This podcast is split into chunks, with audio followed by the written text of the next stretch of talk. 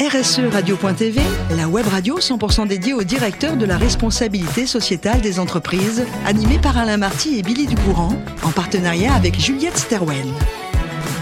Bonjour à toutes, bonjour à tous, bienvenue à bord de RSE Radio.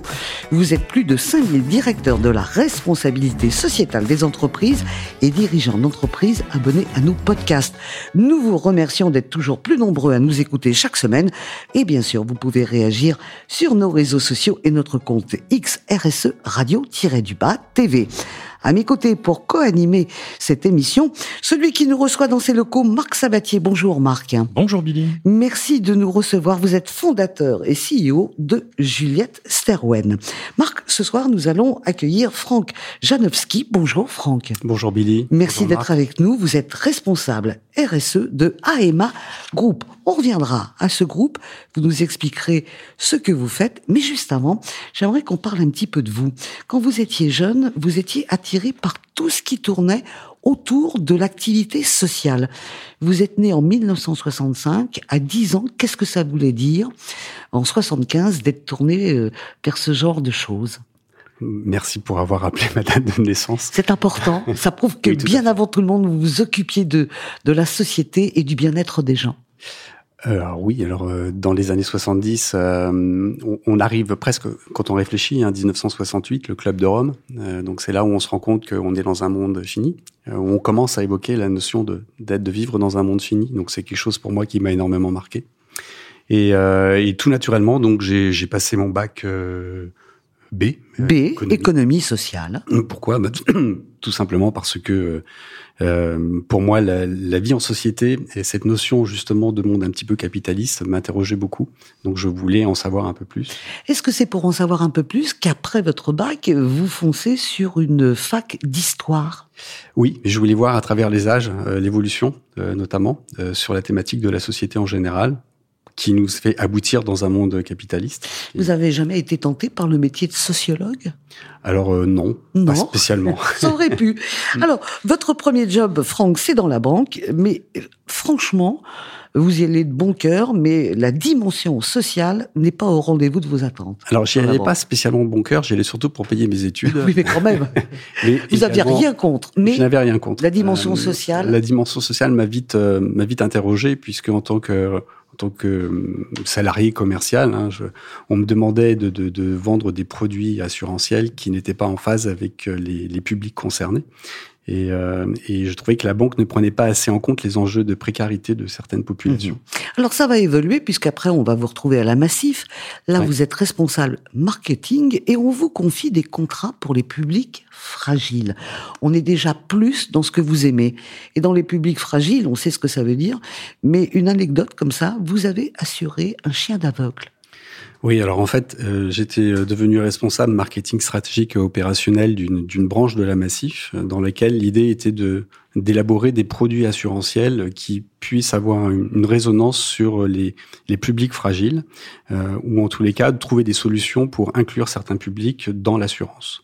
Et dans ce cadre-là, effectivement, on a on a imaginé euh, des contrats qui permettent notamment aux non-voyants d'assurer leur chien guide, puisque un, chien guide, hein, tout le monde le sait, c'est euh, c'est vraiment un travail euh, euh, assez spécifique. Hein. Un chien guide, ça vaut à peu près 20 000 euros. Oui, c'est très cher. Euh, c'est très fragile.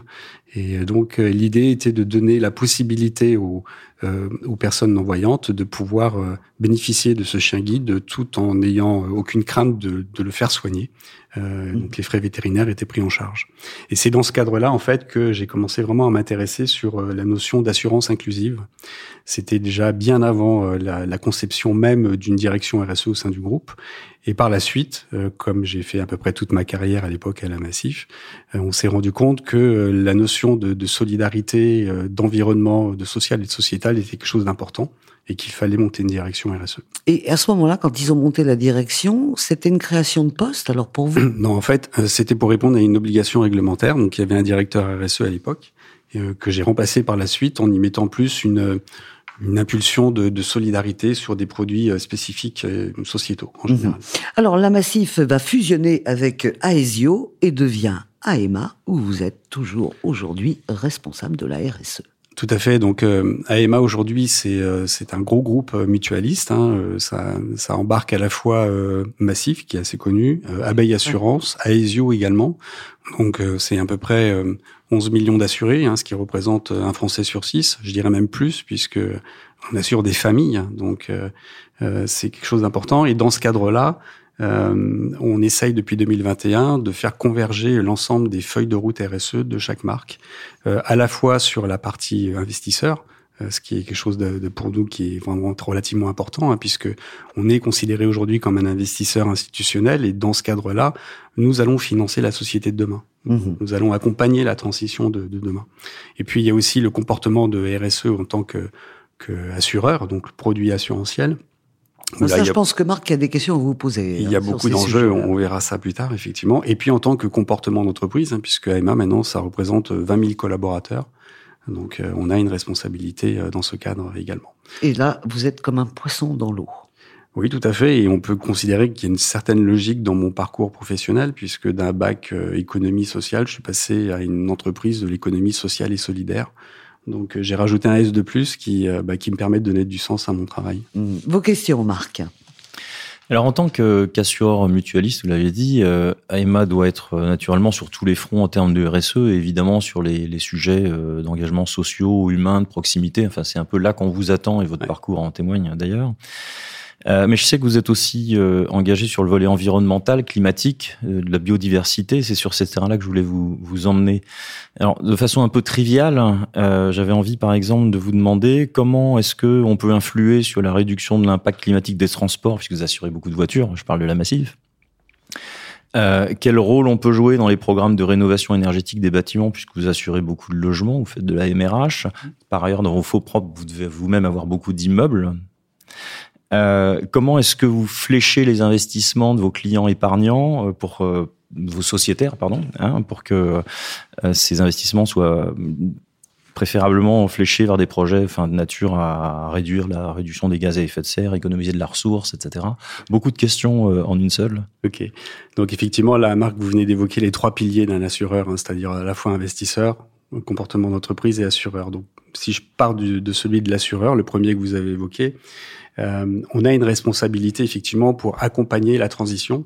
Donc faire en gros en sorte que euh, eh bien les véhicules que nous assurons aujourd'hui ou les nouvelles formes de, mobilité, on puisse les encourager clairement aujourd'hui, on essaye euh, d'encourager au maximum tout ce qui est lié à la mobilité durable, dit durable, avec par exemple des, des, des, des, des, accompagnements de structures qui permettent de lutter contre les, ce qu'on appelle les zones blanches de mobilité. Donc on a beaucoup de partenariats avec des ONG, des, des associations, des structures dans les territoires pour trouver des solutions de mobilité. Euh, on assure bien sûr aussi tout un parc de véhicules. On essaye de favoriser euh, les souscriptions d'assurance pour des véhicules dits entre guillemets plus propres. C'est pas toujours évident, hein, mais mais il faut quand même le faire. Euh, et puis, euh, concernant les rénovations des bâtiments, euh, notamment, on essaye de mettre des garanties qui permettent de d'inciter euh, eh bien l'installation de photovoltaïque ou de nouvelles sources d'énergie ou ce genre de choses. On fait aussi beaucoup de prévention. Euh, donc ça c'est c'est quelque chose d'important. La notion de prévention, ça veut dire qu'on agit avant euh, tous les dommages liés au risque climatique. Ça, c'est rapidement, c'est pour faire la partie assurantielle. Sur la partie investisseur, comme je disais tout à l'heure, on, on, investit pour la société de demain. On est, je pense, ce qu'on pourrait appeler un investisseur dit activiste, c'est-à-dire que on essaye d'avoir une politique d'engagement vis-à-vis de nos émetteurs. Euh, on, on, réalise notamment des résolutions ou ce qu'on appelle des résolutions de en climat. Euh, on a notamment euh, une résolution sur l'Assemblée générale de Total euh, ben pour euh, les encourager à modifier un petit peu leur CM climat et essayer de faire en sorte de d'atteindre euh, la neutralité carbone, enfin de respecter les accords de Paris. Euh, dans le cadre de leur trajectoire de bilan de gaz à effet de serre. Donc ça, c'est des choses qui sont importantes. On essaye aussi de financer eh bien de nouvelles structures innovantes sur euh, à la fois la manière d'accompagner la société euh, ou euh, sur tout ce qui est lié à la transition juste en général. on gère aujourd'hui plus de 200 milliards d'actifs, hein, donc on sait qu'on a une responsabilité sur tous ces sujets-là, et on essaye aussi dans le dialogue avec nos émetteurs d'y intégrer des des notions de questionnement de nos entreprises dans lesquelles on investit sur des thématiques sociétales puisqu'on fait partie de l'économie sociale et solidaire, donc on se limite pas. Vous m'avez parlé de la biodiversité et de mhm. l'environnement, mais sachez qu'on fait beaucoup aussi sur le S, euh, notamment sur la lutte contre le travail des enfants euh, euh, ou sur l'inclusion des personnes en situation de handicap dans les entreprises, ce genre de choses. Concernant la biodiversité aussi dans les investissements, aujourd'hui, on a une politique d'exclusion, pas uniquement sur le pétrole et le gaz comme beaucoup le font, mais on va beaucoup plus loin sur la thématique de la biodiversité, d'abord en, adhérant, en adhérant au Finance Biodiversity Pledge, et également en les, en excluant pardon les, les producteurs d'huile de palme, ou alors en essayant euh, justement de lutter contre la déforestation avec différentes actions. Euh, donc là, voilà, j'ai fait les deux premiers. Et puis le comportement d'entreprise, enfin, eh bien, on fait en sorte que nos 20 000 euh, collaborateurs soient convaincus de notre démarche. Euh, et puis on essaye aussi de faire en sorte qu'ils qu'ils donnent du sens à leur travail. Donc on a beaucoup d'actions de prévention euh, sur ben, à la fois les actions que l'on réalise au sein de l'entreprise, et puis on essaye bien sûr, comme tout le monde, hein, de, de, les initier à la fresque du climat pour pas avoir de climato-sceptique dans, dans nos activités, mais pas que. Hein, on, on, essaye d'aller beaucoup plus loin, que ce soit sur des ateliers de deux tonnes ou que ce soit sur euh, un bilan d'une fresque climat dans laquelle on explique qu'il existe malgré tout des solutions. Parce que quand vous ressortez d'une fresque climat aujourd'hui, c'est plutôt déprimant. Et donc de dire que ben, on a la chance de travailler dans une entreprise où on peut essayer de porter une pierre à l'édifice. Euh, voilà. Merci. Je voulais revenir euh, sur euh, justement les politiques d'investissement, les politiques d'exclusion. Vous avez aussi un acteur très puissant dans le groupe AEMA qui est Ophi Invest. Tout à fait. Euh, donc, bah, qui est un acteur de l'asset management qui investit euh, les fonds confiés par ses souscripteurs. Euh, Et euh, dans ce cadre-là, justement, est-ce que vous fixez aussi des règles, des politiques d'investissement des... Est-ce que vous faites que de l'ISR Est-ce que vous avez que des fonds article 9 Est-ce que alors tout à fait, oui. On a, on a bien sûr d'abord des, des fonds soit qui sont labellisés Greenfin ou Finansol, et puis on a même une, un objectif au niveau des euh, des OPC VM, on a l'objectif d'avoir plus de 80% d'articles 8 et 9 à disposition pour euh, l'ensemble de nos assurés.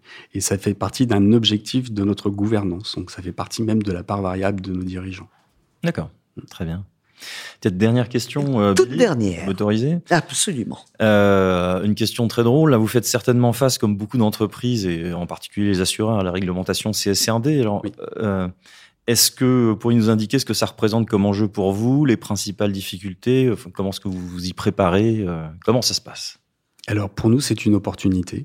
Euh, on est un jeune groupe, euh, on est tête de groupe, hein, ça veut dire qu'on a vraiment l'obligation réglementaire de réaliser la CSRD pour l'ensemble de nos marques. Et c'est un groupe qui, qui date que de 2021 et ça nous donne l'opportunité justement de converger sur pas mal de données euh, donc euh, on s'y est mis bien en amont. Hein. Enfin, quand je dis bien en amont, ça fait déjà plusieurs mois. Et on a mis autour de la table un copilotage entre la direction financière et la direction RSE, euh, donc tête de groupe, euh, qui permet d'embrasser à peu près l'ensemble des activités. Euh, on a déjà commencé notre analyse de double matérialité. On travaille actuellement sur le gap analysis, c'est-à-dire en fait l'écart hein, que l'on a entre ce qu'on va nous demander, les, fameux 750 data points de la CSRD, versus ce que l'on dispose au sein de chaque marque. Et ça permet de faire vraiment une, euh, de faire groupe pour nous. Donc c'est, on le prend vraiment comme une opportunité euh, de travail. Merci Marc pour vos questions. Un dernier mot sur euh, sur Franck. Franck va travailler tous les jours à pied. Entre chez lui et le bureau, il y a 9 kilomètres. Et ce qui est extraordinaire, c'est que Franck va emprunter des chemins différents chaque jour pratiquement, et vous dites c'est un moment d'évasion et de réflexion. Ça, c'est votre hobby, la marche. Vous pouvez marcher jusqu'à 70 km. 77. 77. dans le 77. Ah bah alors voilà, 77. C'est incroyable ça, cette passion de la marche et tous les jours de prendre un chemin différent. Oui, alors en fait, euh, comme beaucoup de responsables RSE, j'imagine, euh, le temps nous, on a très peu de temps de loisirs la semaine, et donc je me dis si je veux pas prendre de poids, euh, et comme j'adore marcher, je suis convaincu qu'un homme est fait pour marcher. Ça fait partie de ma de, de ma façon de considérer que je fais de la mobilité douce. Eh bien, je, je marche 9 km de la gare de l'Est jusque dans le 15e tous les matins. J'ai la chance d'avoir une douche euh, au travail. Et euh, ça, c'est quelque chose qu'on impose d'ailleurs régulièrement euh, dans nos locaux. Et, et, on habite dans une belle ville malgré tout. Et même si vous prenez un chemin, le même chemin ou un chemin différent, il y a toujours des choses à découvrir dans Paris. Il suffit de lever la tête.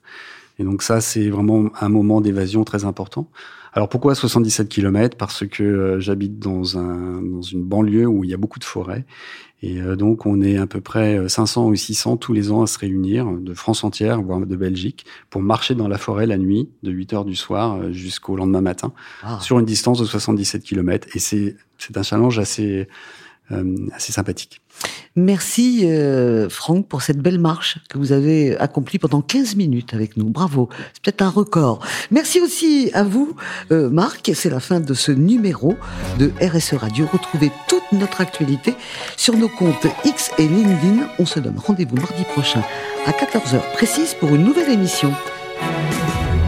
L'invité de la semaine de RSE Radio, une production B2B Radio.tv en partenariat avec Juliette Stawen.